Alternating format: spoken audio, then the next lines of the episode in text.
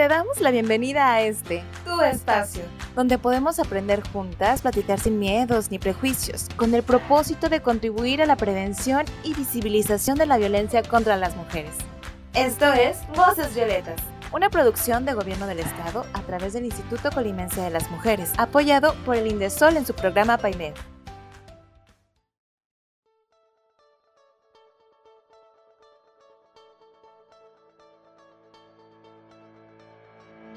Hola, bienvenidas a Voces Violetas, un espacio para ti, un espacio para todas. Esta es una producción del Gobierno del Estado a través del Instituto Colimense de las Mujeres, apoyado por el Indesol en su programa PAIMEF. Hola, ¿qué tal? Yo soy Cire y el día de hoy estoy con Marisa.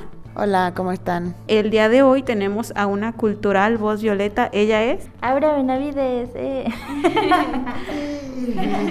Nos da mucho gusto tenerte aquí porque ella es una creadora de documental y pues en este caso vamos a hablar sobre la proyección documental. Y bueno, no sé si quieras empezar este podcast, Marisa. Claro que sí, yo tengo unas preguntas para nuestra voz violeta Aura. Eh, la primera sería, ¿cómo comenzaste tu camino en tus inicios de tu carrera?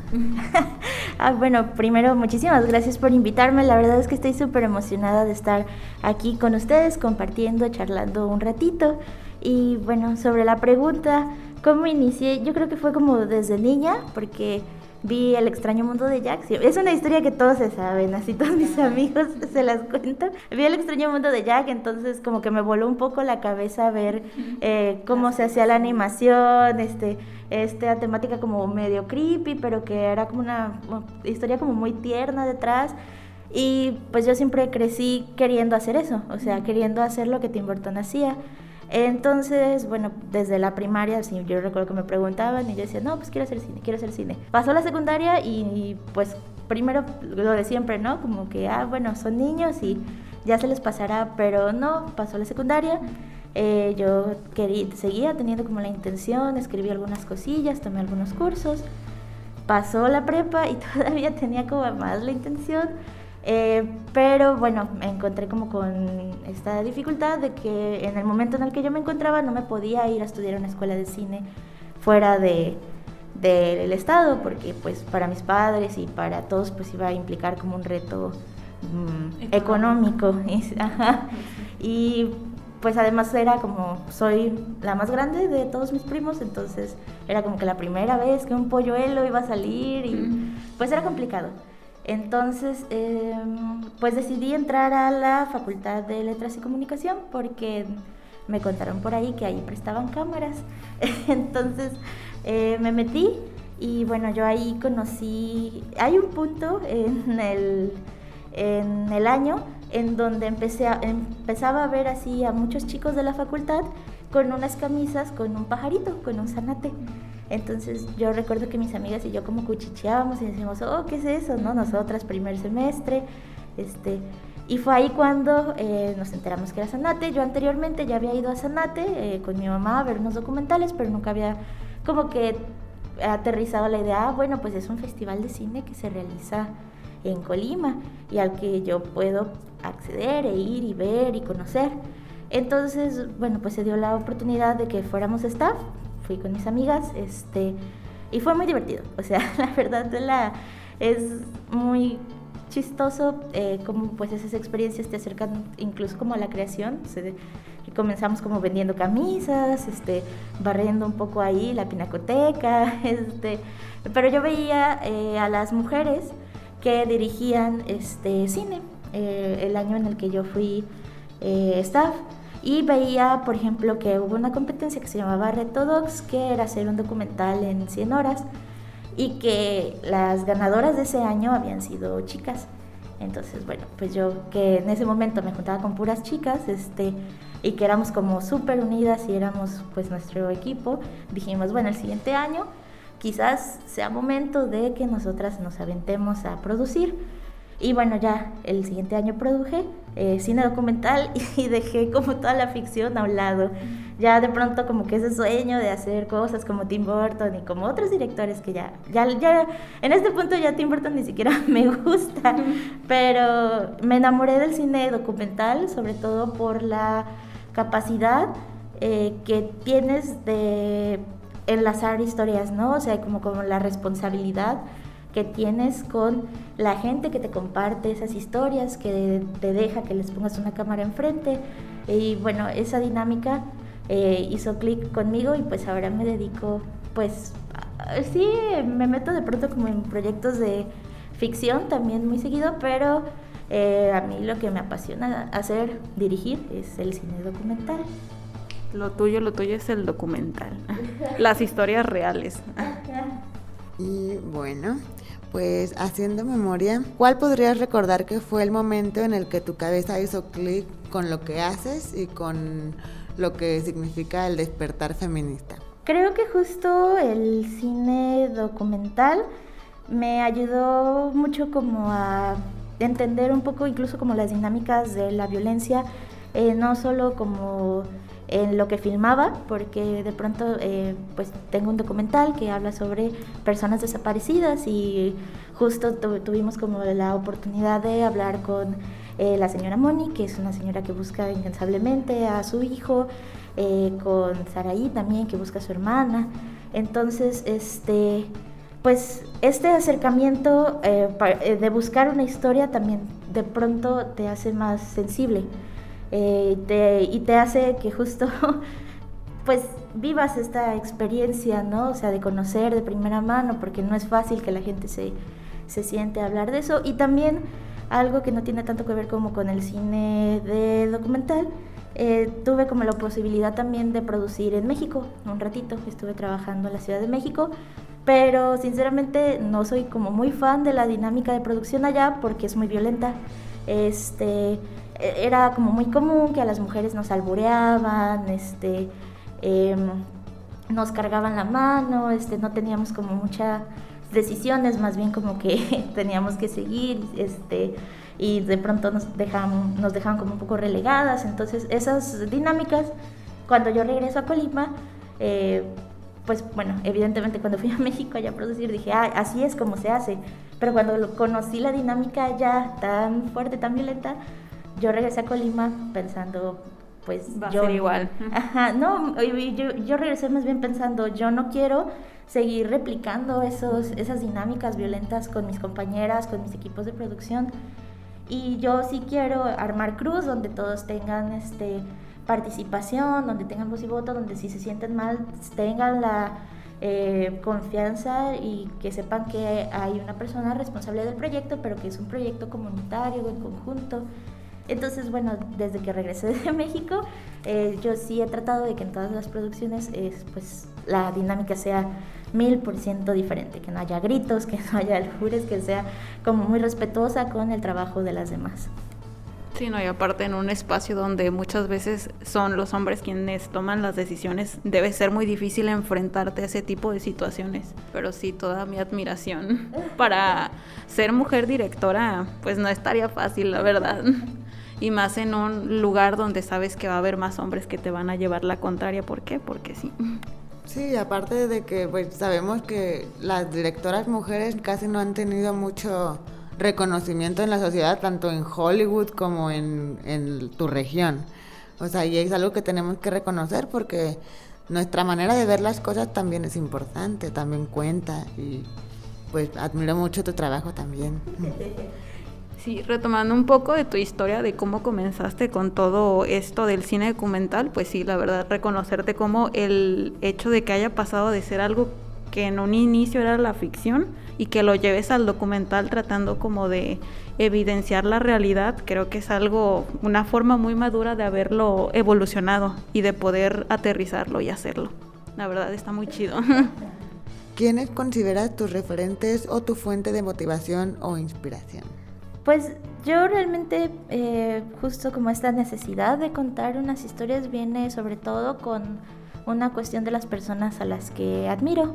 Por ejemplo, a las madres buscadoras las admiro así demasiado y creo que justo me motivé como a hacer cine documental porque quería retratar esta lucha, ¿no? A mí me sorprendió eh, muchísimo que cuando vi la noticia en el periódico que por primera vez Colima tenía un colectivo de familiares que buscaban a personas desaparecidas. Entonces eso fue como eh, un shock. Evidentemente también, pues de mis referentes está Isa López, Tatiana Hueso, eh, muchas mujeres directoras, este, pero hay algo que tengo que decir que aprendo mucho de las mujeres que están haciendo eh, producción aquí en Colima, porque creo que apenas estamos como muy verdes en ese aspecto. En, aquí en Colima se produce muy poco, realmente muy poco, eh, tan solo con decir que hay, lleva muchísimo tiempo sin haber un largometraje producido enteramente en Colima. Eh, pero creo que los creadores y las creadoras vamos como aprendiendo y pues en este proceso de aprender yo me he sentido muy motivada y muy jalada por las mujeres que ya se dedican a eso, que ya están en eso, como Isis, como Ale Cacho, como Ana Laura Reola, como Saraí Valderrama, eh, como Maciel Hernández, este, que pues ya están eh, en este camino y que pues abren como también el pasito para las demás y que eh, algo que me parece como sumamente importante es que en sus equipos de producción incluyan mujeres, que es raro aquí en Colima que eso suceda, ¿no? Que sea mayoritariamente mujeres los equipos de producción. Normalmente es muy complicado eso. Pero lo bueno es que hay talento, ¿eh? yo lo he notado bastante. Mis amigas, algunas son parte de alguna producción de más Tacuba, eso, eso que están haciendo ahorita. Este, hay dos amigas que están ahí en eso y la verdad es que admiro muchísimo lo que están haciendo porque es hora de reconocer que Colima tiene talento. Sobre todo, ¿eh? Verdaderamente. Yo me recuerdo un poco que ahora que comentabas todo esto de cuando ganaste, bueno, no sé si lo comentaste, pero yo me acuerdo que ganaste el reto Doc Sanate, porque pues de hecho estudié en la misma facultad que Aura y la verdad es que pues siempre era como que un referente ahí con sus amigas y recuerdo que eran puras mujeres las que participaban en el reto y fueron dos años los que ganaron, ¿cierto? Sí, sí, fueron dos años. sí, yo me acuerdo, yo me acuerdo. Y bueno, pues este, si quisieras contarnos alguna anécdota que quieras compartir con la audiencia, sobre todo, no sé, alguna experiencia que hayas tenido en cuanto a la violencia de género. es, que es complicado, siento que han pasado como em, muchas cosas positivas que de pronto no me dejan como dilucidar lo, lo complicado, pero sí, o sea, evidentemente justo cuando pasó lo de el reto Dogs que ganamos, el primer comentario que recibí fue, ah, es que ganaron porque son mujeres y necesitan cumplir la cuota y por eso les dieron el premio. Eso fue el primer año. Dije, bueno, está bien, vamos viendo. El segundo año recibí el mismo comentario, es que ganaron porque son mujeres y hay una cuota que cumplir. Y fue como de, uh", pero pues son cosas que ya hablando con otras personas, pues te das cuenta que no es de esa forma. O sea, el, o sea, Todavía hay una brecha muy grande para que las mujeres ganen premios, pero sí es este, complicado, ¿no? Eh, también, bueno, eso. Eh, recuerdo trabajar como de fotógrafa y primero cuando me metí como al audiovisual, pues yo trabajaba de fotógrafa, nos fuimos a una gira con una agrupación y pues me acuerdo que mi teléfono por alguna razón eh, se lo pidieron como a la persona que llevaba como la organización de esa gira y pues ya lo tenían como entre muchísimas personas y me empezaron a hacer como bromas muy pesadas, o sea, a, a marcarme la madrugada, cosas como muy fuertes y, y pues yo siempre pensé qué necesidad, porque yo tengo compañeros que también van a cubrir, que también van a giras y nunca habían, nunca había pasado, pasado eso. eso. Ajá, y pues en general, o sea, creo que como que la gran virtud es que normalmente trabajo con mujeres, entonces no se repiten como estas dinámicas violentas, ni de acoso, ni de...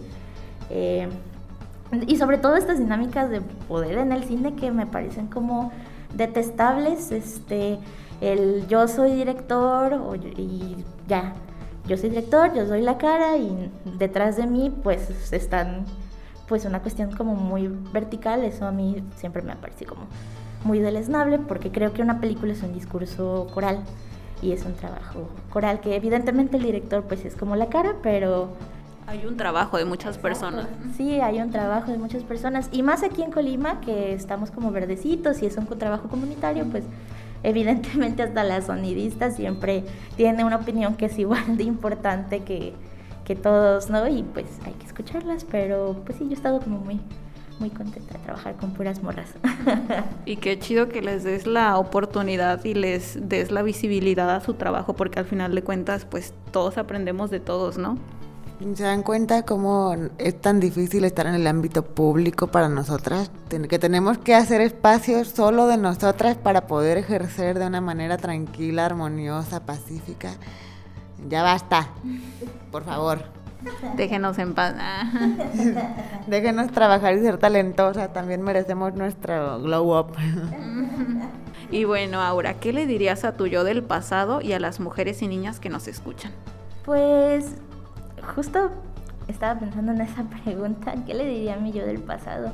Yo le diría que no sintiera tanto miedo, eh, sobre todo eh, miedo a incomodar. O sea, yo le diría que no sintiera miedo como a incomodar a los demás. Evidentemente siempre, y cuando trabajas en producción siempre te van a tachar de mandona, eh, de ridícula, de muchas cosas, pero... De intensa. De intensa, claro.